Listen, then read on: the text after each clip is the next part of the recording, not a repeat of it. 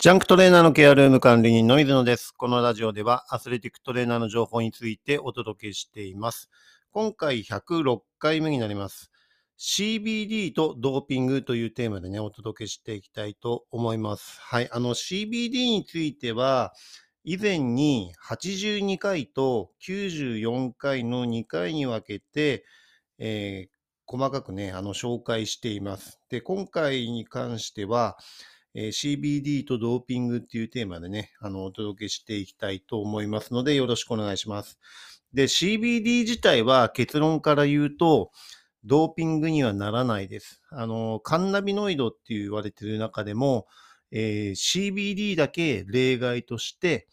ドーピングでは、えー使用可能というふうになっています。ただし、えーここがね、問題が実際にあって、えー CBD だけで作られている製品、えーこれは抽出方法っていう形なんですけど、えーそれはアイソレートっていう形ではないと、え CBD の単独だけでは作られていないっていうことになるんですね。ですから、え CBD の製品を何でもかんでも、え CBD って書いてあるからって言って購入してしまうと、えそれ以外の成分の、え CBD だったり CBG だったり、え場合によっては THC っていうのが入ってたりするので、えそうなるとドーピングに引っかかってしまうということなんですね。ですから、抽出方法がアイソレートの CBD でないと、え使用できないということです。で、さらに、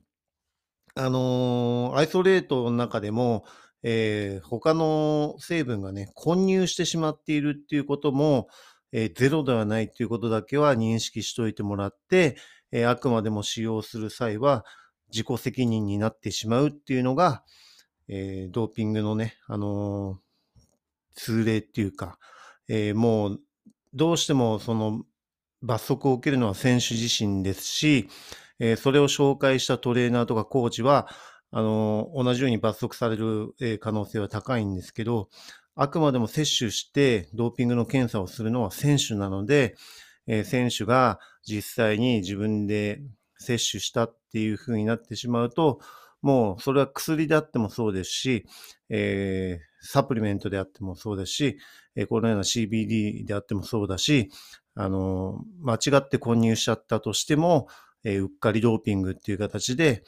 対象になってしまう。で、これは選手にとって自己責任になってしまうっていうことだけはしっかりと認識して、えー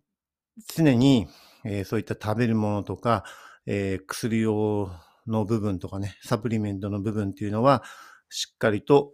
え情報として入手しておかないといけないよっていうことですね。はい。それが前提の上で今回 CBD とドーピングっていうところをね、えお話ししていきたいと思います。はい。で、カンナビノイドにも、実際カンナビノイドってね、あの100種類ぐらい実際はあるんですね。で、その中でも代表なカンナビノイドっていうのが、えー CBD であったり、えー THC というね、まあ、大麻とかマリファナとかっていうふうに言われるような、えーそういうハイになってしまうような成分。えーこれは日本の場合は、えー麻薬とかね、大麻の方の、えーそういった薬物の方で、え違反となってしまうので、逮捕されてしまうっていうような、え形になります。で、もう一個 CBN というね、え成分も、まあ、CBD、カンナビノイドの中では有名な、えものですね。CBN っていうのはカンナビノールという形ですね。CBD がカンナビジオール、THC がテトラヒロドカンナビノールという形で、CBN っていうのがね、カンナビノールという形で、えー言われていることですね。はい。えーその他にも CBC とかね、あの、CBG、THCA とかね、THCV とか、えーそういったいろんなカンナビノイドがあるっていうことですね。で、おさらいとして CBD はどういう働きがあるかっていうと、えー主な働きとしては、えー神経疾患とかね、えー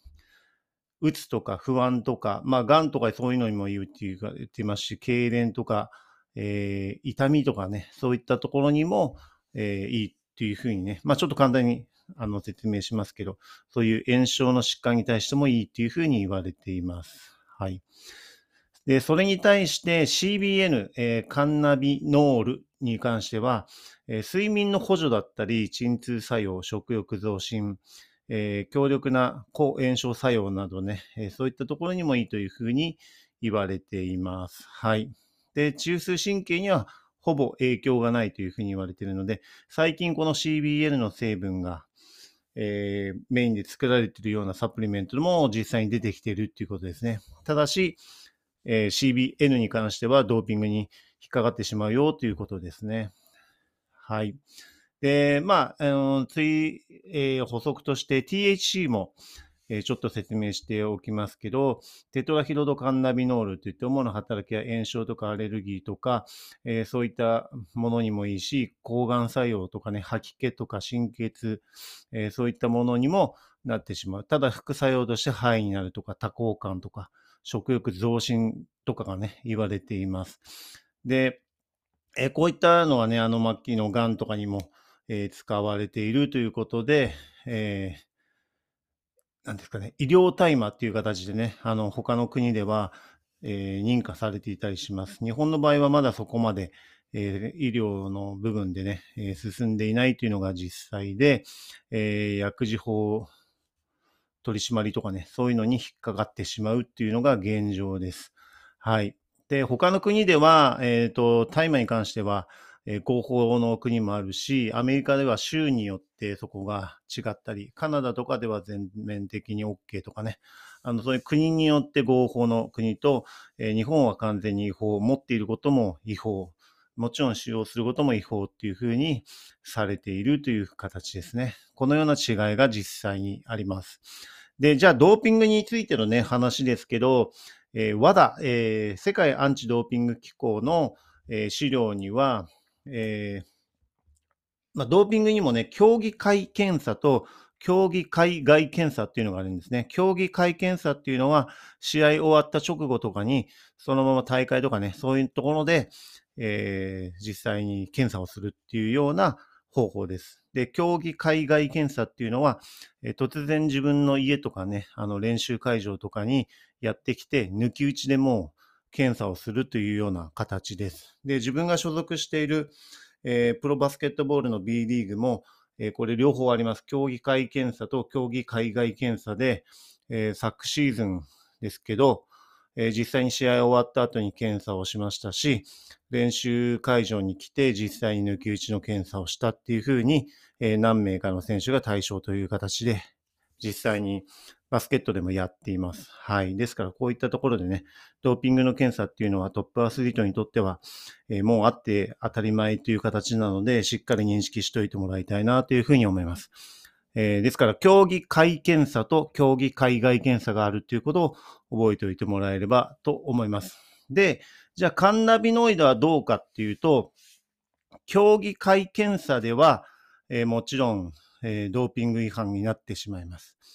で、それに対して競技海外検査、抜き打ちの検査に関しては、えー、対象にならないんですね。はい。ここら辺が、ドーピングって言っても、競技会検査で、えー、適用されるものと、競技海外検査では適用されないものっていうのが実際にあります。で、この、この中には、麻薬も競技海外検査では、えー、ドーピングとしては、えー、陽性にならないっていう形ですね。あと、興奮、興奮剤ではそういうのも、えー、そうですし、糖質のコルチコイドっていうところもね、あの、競技海外検査では陽性にならないっていうふうになっています。このような形でね、ドーピングにも競技会検査と競技海外検査でルールが異なるっていうことが、えー、あるのでね、そこを知っておいてもらえればと思います。え、ですから、まあ簡単に言うと、抜き打ち検査の方が、まあちょっと甘いよっていうことですね。実際に試合終わって、検査するものよりも、練習とかに来る抜き打ち検査の方が、ちょっと甘い状態でなっている。ここがね、えっ、ー、と、一つの大きなポイントなんですね。ですから、THC も競技海外検査では、えー、問題ないので、えー、まあ、合法の国であれば、通常、使用してても、あの、ドーピング違反になることはないんですね。で、試合にの大会に合わせて、えー、しっかりとそこは、えー、何週間も前から結構残っちゃうと思うので、えー3週間以上残っちゃうと思うので、えータイマーに関してはね。ですから、そこら辺を抜いて、え試合に臨むっていうような形が取れるんですね。だけど、これが日本人の場合は、えーもう、そのタイマーを使うこと自体、持ってること自体が、え違法となってしまうので、もちろん、えードーピングだけじゃなくて、逮捕されてしまうので、使用することができないんですね。ですから、世界的に、えーと CBD、大麻取るつもりがなくても、えー CBD に0.3%未満だったら合法っていうような国が実際に、えーありますで。そういった国では当たり前のように、えー有名な、えーとても有名な海外の選手とかが使用しているっていうふうになっても、日本でそれを使ってしまうと問題になってしまうっていうようなケースがあるんですね。ですから、ちゃんと調べて、えーあの有名な外国人が使っているから、使って OK っていうわけではないということをね、認識しておいてもらえると、えーイメージしやすいのかなというふうに思っています。はい。この辺がね、非常に難しくて混乱を招いてしまって、えー日本人とその合法の国の選手では、ちょっと扱いが違うし、接種自体もね、違ってくるっていうことです。そのあたりをしっかりと把握して CBD っていうのを摂取する。えー CBD の製品には意外と THC がえー混入されているっていうケースがあります。で、これは0.3、国によって違うんですけど、0.3%未満であれば、えーそれは問題にならないよっていう国が実際にあるし、日本で発販売されている CBD の製品は、そこら辺をパスして、日本で販売して、えー取ってもいいっていう認可をもらっているんですけど、えー混入されているケースが実際にあるんですね。で、これは薬物検査とかを実際にやると、陽性反応として出てしまうっていうことが実際にあります。で、薬物検査とドーピングの検査っていうのは、えー実際には違うので、えーじゃあ薬物検査で反応が出るから、ドーピング検査で反応が出てしまうかっていうと、そこら辺はちょっと、えー謎な部分です。ドーピング検査っていうのは、えー大丈夫ですよっていう連絡が来ないんですよ。2週間、検査をして2週間経って何も連絡がなければ OK ですっていうようなスタンスなので、えーそこら辺がね、あの、何が良くて何が悪いっていう回答をいただけないっていうのが正直なところで、検査して何も問題がないっていうことは、まあ OK ということですけど、えーそれで問題なしっていうことで、一切連絡が来ないっていう形です。はい。そのあたりがね、ドーピングのところに関しては、えーなかなか、あの、その2週間もやもやした感じで、えー大丈夫かな、大丈夫かなって言って忘れた頃に、あ、2週間経ったから大丈夫だったんだなっていう形で、えー確認をするっていうようなスタンスで、ドーピングの検査っていうのは終了になりますので、この辺がね、あの、アスリートとしても、え2週間緊張感がある中でっていうふうに、え思っている方も多いのかなというふうに思います。はい。ですから CBD を取るときには、えしっかりと注意して、抽出方法はアイソレートであれば問題ない。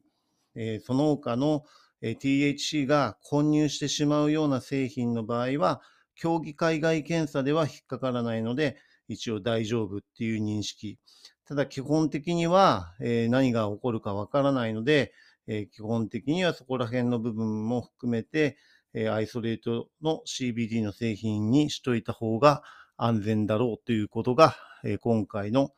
え結論になります。はい。では、次回のテーマとしては、選手にストレッチをやるメリットというテーマでね、お伝えしていきたいと思います。今回も最後まで聞いていただきありがとうございました。また次回もよろしくお願いします。